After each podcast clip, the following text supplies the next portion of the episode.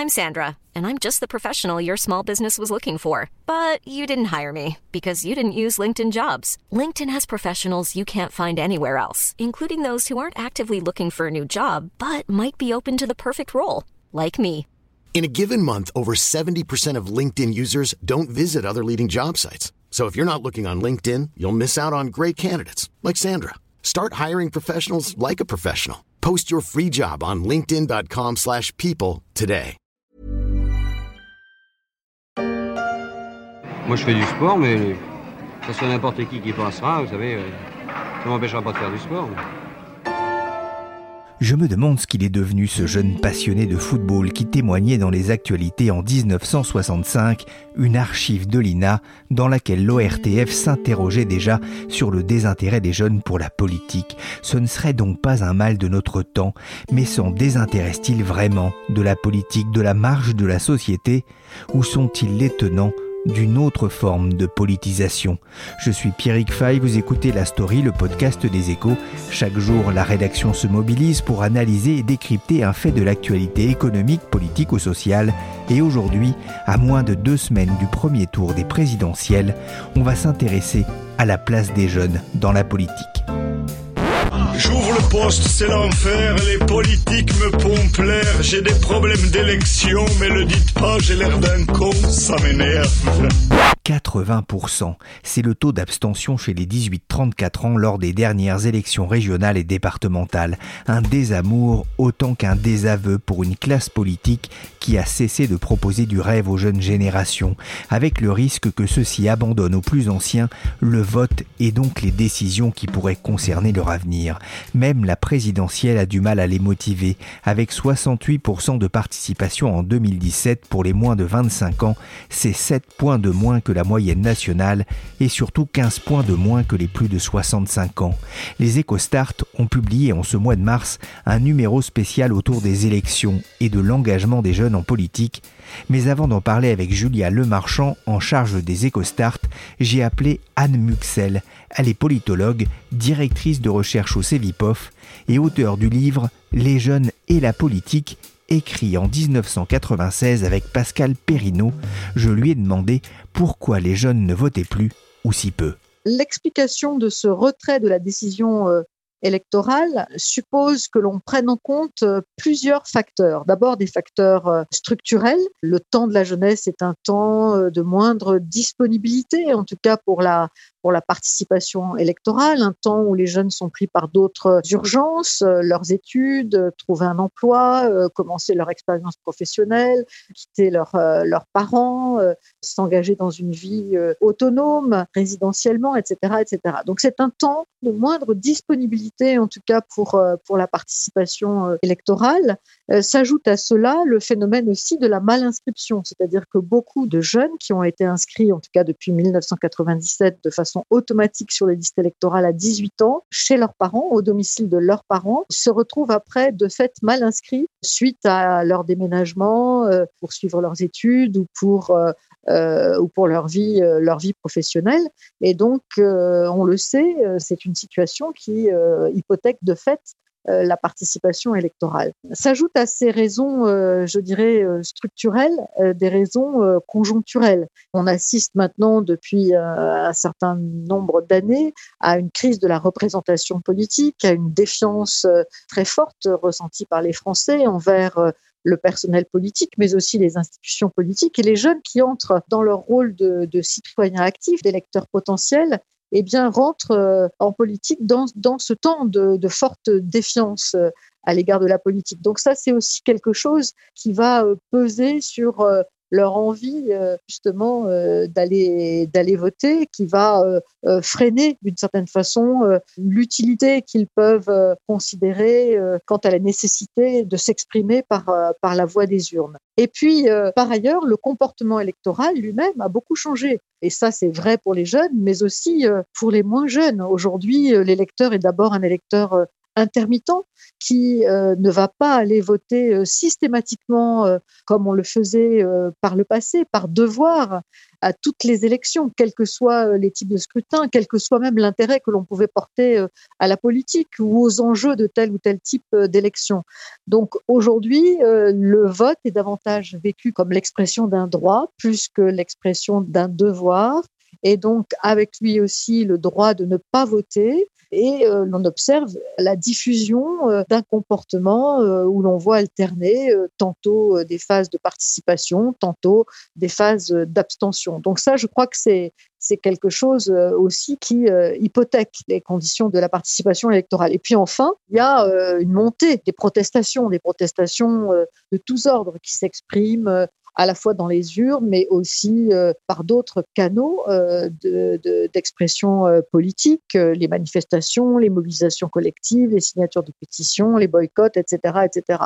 Donc le vote, comment dirait, mis en concurrence aussi avec d'autres formes d'expression, de démocratie directe dont les Français en ce moment sont particulièrement demandeurs. Et dans le cadre effectivement de, de cette culture protestataire qui s'est assez largement diffusée et, tout particulièrement dans les jeunes générations, eh bien le vote peut se trouver moins investi ou en tout cas moins systématiquement euh, investi. Ça veut dire qu'il ne faut pas forcément le voir comme un risque pour la démocratie. Il y a de nouvelles formes d'expression? Il n'y a pas de risque pour la démocratie si l'abstention ne devient pas une abstention euh, systématique. Et ce que l'on observe euh, dans les études qui sont menées, euh, c'est que les abstentionnistes systématiques, c'est-à-dire ceux qui sont inscrits sur les listes électorales mais qui ne vont jamais aller voter à aucun tour de scrutin, eh bien, c'est une minorité. C'est une minorité du corps électoral. C'est jamais plus que 10, 12, 10, 12% Et cette abstention systématique, elle ne progresse pas au fil du temps. En revanche, ce que l'on a vu progresser euh, euh, toutes ces dernières années et qui fait euh, sans doute euh, la dynamique de la diffusion, de l'augmentation de l'abstention dans les scrutins, eh bien, c'est cette part protestataire et intermittente aussi de l'abstention, c'est-à-dire cette abstention de nature politique qui fait que, voilà, on va aussi utiliser l'abstention pour exprimer son refus, son mécontentement, exprimer un malaise quant à la représentation politique euh, vis-à-vis de laquelle on ne veut pas se prononcer ou vis-à-vis de laquelle on ne veut pas euh, se situer. Donc, euh, ce qui fait la part dynamique, je dirais, d'augmentation de l'abstention, c'est cette abstention, avec Jérôme Jaffré, nous l'avons appelé dans nos travaux, cette abstention dans le jeu politique, c'est-à-dire cette abstention qui s'exprime parmi des, des citoyens euh, qui sont pourtant euh, politisés, qui s'intéressent à la politique, voire même qui peuvent se sentir proches de tel ou tel parti ou formation politique, mais qui, lors d'un scrutin donné, à l'occasion d'une élection euh, particulière,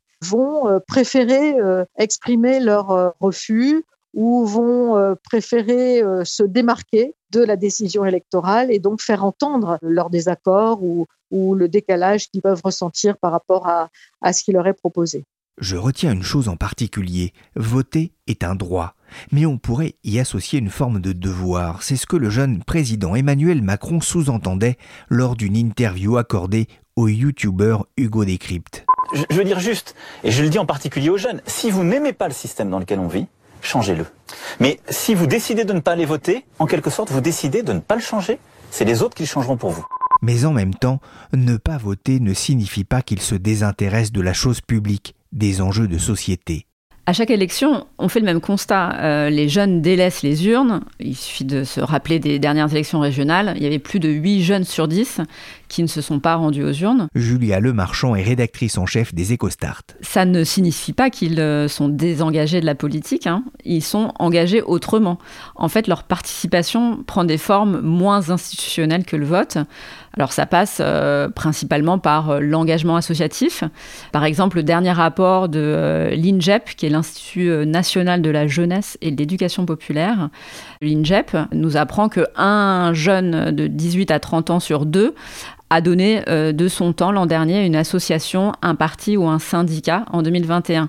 C'est une proportion qui est en hausse permanente depuis 5 ans.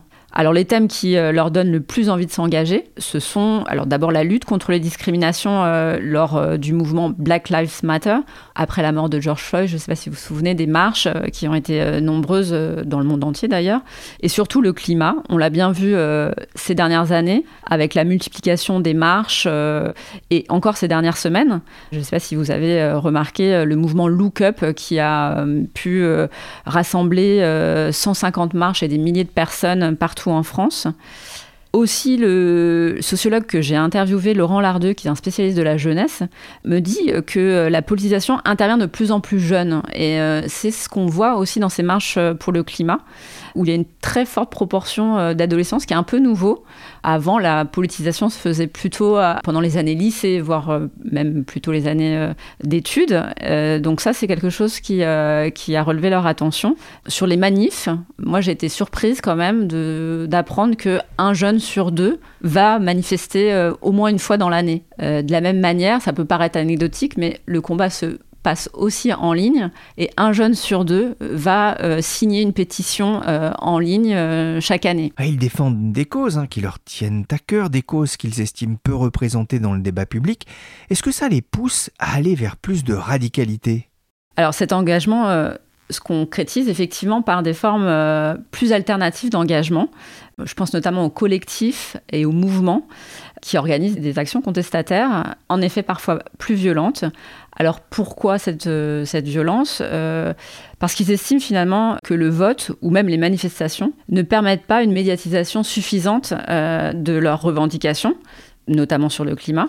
Et donc ce qui est nouveau, c'est ce sentiment en fait d'urgence. Finalement, il n'y a plus d'autre choix que d'alerter le politique qu'il juge assez négativement et dont il, dont il dénonce l'immobilisme. On voit des organisations comme euh, Extinction Rebellion, euh, Youth for Climate euh, ou Alternativa qui séduisent aussi par leur organisation qui est très horizontale, très décentralisée, avec peu de délégations de pouvoir. Ces organisations, finalement, il n'y a pas besoin de prendre comme dans un parti une carte d'adhérents, de payer une cotisation, de d'élire un bureau de gens qui vont nous représenter, peut-être pas si bien que ça. Donc c'est ça qui est assez nouveau. Mais euh, il y a peut-être quelques points quand même à nuancer euh, dans cette radicalité des jeunes. D'abord, les actions de désobéissance civile, finalement, elles ne sont pas spécialement nouvelles. Hein. Euh, elles, ont, elles ont égrené toute l'histoire politique. Elles sont aussi pas spécialement propres à la jeunesse. C'est ce que me dit aussi le sociologue Laurent Lardeux. En fait, les études montrent plutôt que ces modalités de participation alternatives, en réalité, elles progressent dans toutes les tranches d'âge. Et ceux qui font exception ne sont pas les jeunes, c'est plutôt les générations les plus âgées qui sont les seuls finalement à rester fidèles au vote aussi, ce qui est euh, peut-être aussi contre-intuitif avec cette, image qu'on a de, jeunes radicaux, euh, euh, ou en tout cas de plus en plus radicaux, c'est qu'en réalité, la démocratie n'est pas pour autant en danger. le régime démocratique est même très plébiscité par les jeunes à 94% d'opinion. C'est l'enquête Valeur, une enquête européenne qui est menée depuis 40 ans, qui le montre. Donc ce chiffre progresse. Et en plus, ce chiffre, bah, il est 5 points de plus que pour l'ensemble des Français. Donc en fait, les jeunes sont plutôt encore plus démocratique que les, que les autres générations. Et puis enfin, peut-être un autre point à souligner, on parle de ces jeunes qui adoptent des méthodes alternatives euh, d'action politique, mais ce ne sont pas tous les jeunes. Il y a une part non négligeable de jeunes qui ne se sentent pas compétents, pas légitimes. Et c'est ce que m'expliquent aussi euh, les interlocuteurs qu'on a eus dans ce dossier. Ce sentiment-là, il est finalement très lié à la catégorie sociale voire au genre. Euh, donc, par exemple, les hommes se sentent généralement plus légitimes que les femmes à participer à la vie politique, que ce soit dans des formes institutionnelles ou non institutionnelles. Ce qu'on comprend aussi à la lecture de, de ce dossier euh, des EcoStart, c'est que des jeunes qui s'engagent en politique il y en a. Oui, il y en a. Euh, on les a rencontrés. Enfin, Florent Verret, journaliste aux EcoStart, est parti à leur rencontre. ils sont nombreux, en fait, dans les coulisses de la campagne présidentielle. Il y en a dans tous les partis, évidemment. Tous ces jeunes ont, souvent euh, versé dans le militantisme assez jeunes. Et ils sont euh, aux manettes des réseaux sociaux, porte-voix sur les bateaux TV. On, les voit effectivement dans des, dans des émissions.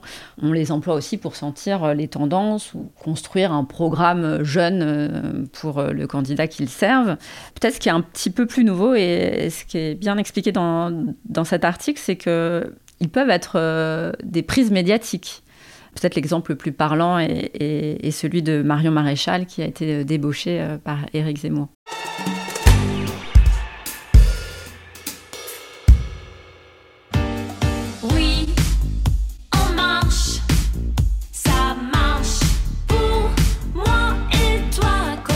Jeune, Ginger L, lorsqu'elle a composé cette chanson en 2017 en soutien au futur président de la République.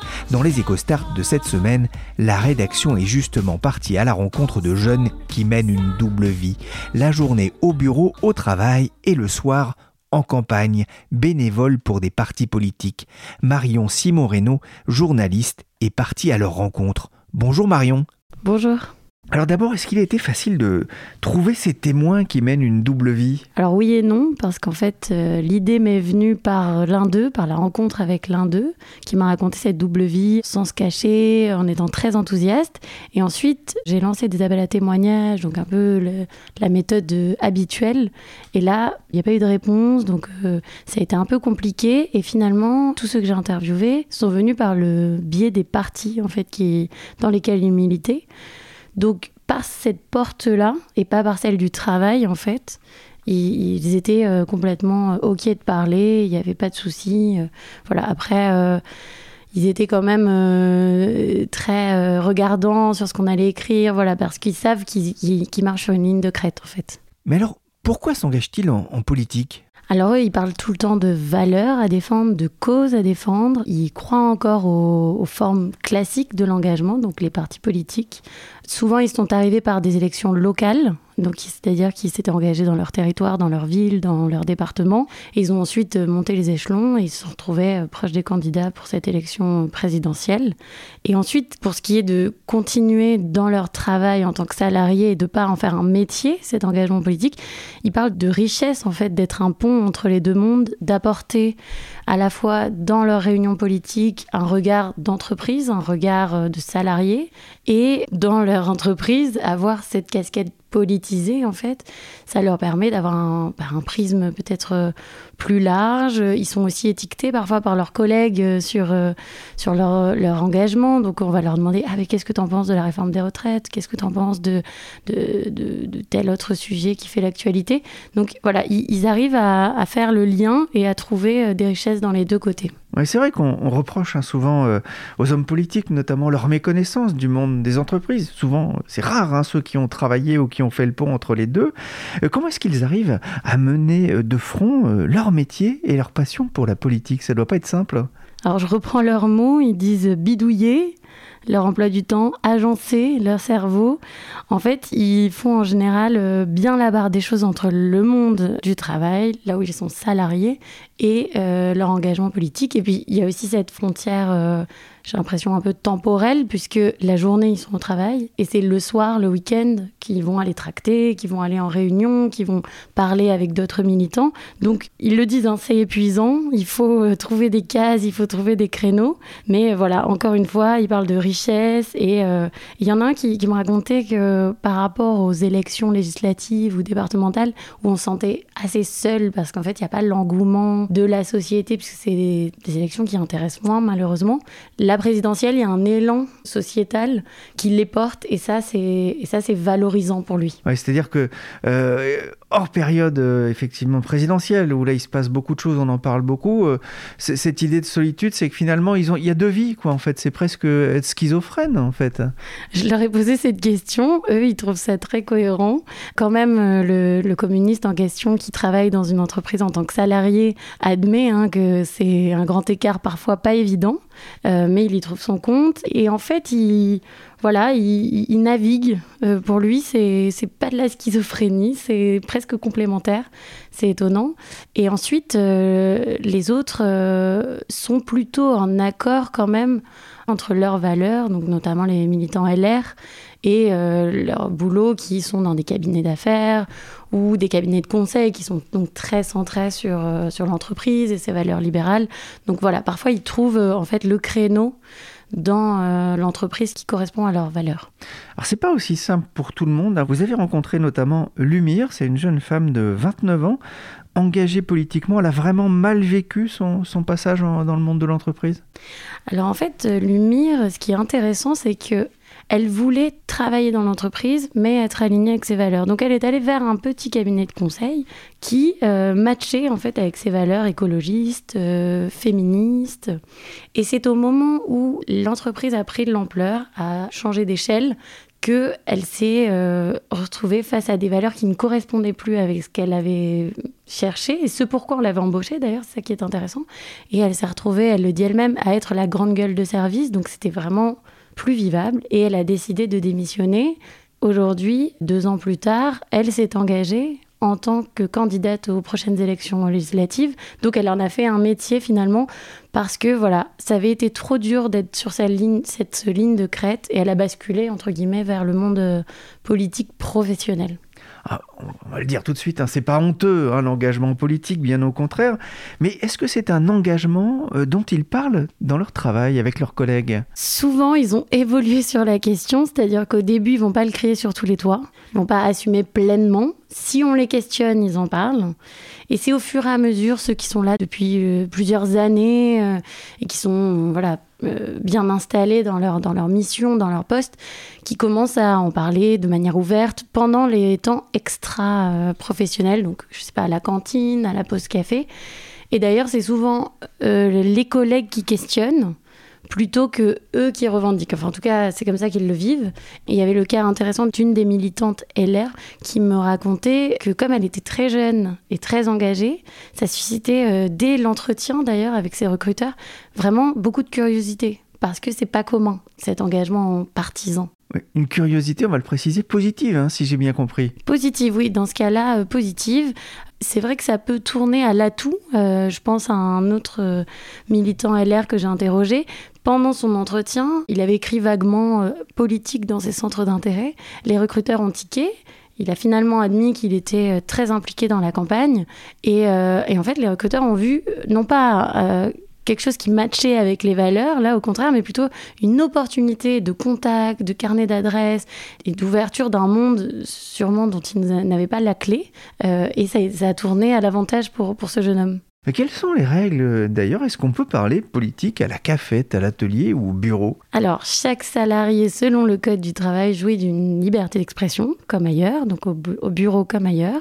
Euh, néanmoins, elle est conditionnée par euh, le bon fonctionnement de l'entreprise. C'est-à-dire que si euh, nos opinions prennent trop de place et entravent le bon fonctionnement de l'entreprise, c'est-à-dire qu'elle met mal à l'aise nos collègues, à ce moment-là, on peut avoir un, sermon ou une clause dans son contrat de son employeur disant voilà, c'est pas le lieu, on, ne va pas en parler plus que cela. Concrètement, il n'est pas possible de tracter euh, dans les zones du, bureau, il n'est pas possible de laisser des, flyers par-ci par-là, d'utiliser sa boîte mail pour envoyer des messages politiques. En revanche, il y a aussi cette zone grise dont je parlais tout à l'heure, parce que sur les réseaux sociaux, par exemple, il est interdit, il est illégal de licencier quelqu'un pour un post qu'il aurait mis sur les réseaux et pour ses opinions affiché. Mais il est arrivé, par exemple, dans la start-up euh, du slip français, euh, après une soirée euh, déguisée de salariés dont on pouvait voir qu'ils étaient au slip français, grimés en personnes noires et interprétés donc comme racistes. Ils ont été mis à pied, en fait, pour ces publications qui pourtant n'étaient pas dans le cadre du bureau. Donc voilà, c'est quand même, en fait, ce que ça dit derrière, c'est les valeurs de l'entreprise. Or, si on peut associer une personne avec d'autres valeurs que celles de l'entreprise, ça crée un, malaise qui peut, qui peut aboutir à voilà, une sanction. Merci Marion Simon Reynaud et merci Julia Lemarchand des EcoStart, un numéro exceptionnel sur les jeunes et les politiques à retrouver dans les échos et sur les EcoStart. Merci aussi à Anne Muxel, directrice de recherche au CEVIPOF. La story s'est terminée pour aujourd'hui. Cette émission a été réalisée par Nicolas Jean, chargé de production et d'édition Michel Varnet.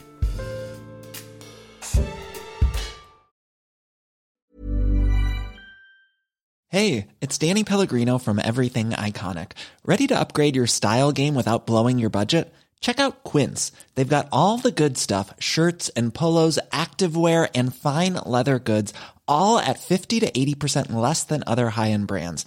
And the best part? They're all about safe, ethical and responsible manufacturing. Get that luxury vibe without the luxury price tag. Hit up quince.com slash upgrade for free shipping and 365 day returns on your next order. That's quince.com slash upgrade. When you make decisions for your company, you look for the no-brainers. And if you have a lot of mailing to do, stamps.com is the ultimate no-brainer. It streamlines your processes to make your business more efficient, which makes you less busy. Mail checks, invoices, legal documents, and everything you need to keep your business running with Stamps.com. Seamlessly connect with every major marketplace and shopping cart. Schedule package pickups and see your cheapest and fastest shipping options from different carriers. With rates up to 89% off USPS and UPS rates. And with the Stamps.com mobile app, you can take care of mailing and shipping wherever you are. Make the same no-brainer decision as over 1 million other businesses with Stamps.com. Sign up with code PROGRAM for a four-week trial, plus free postage and a free digital scale. No long-term commitments or contracts. That's Stamps.com. Code PROGRAM.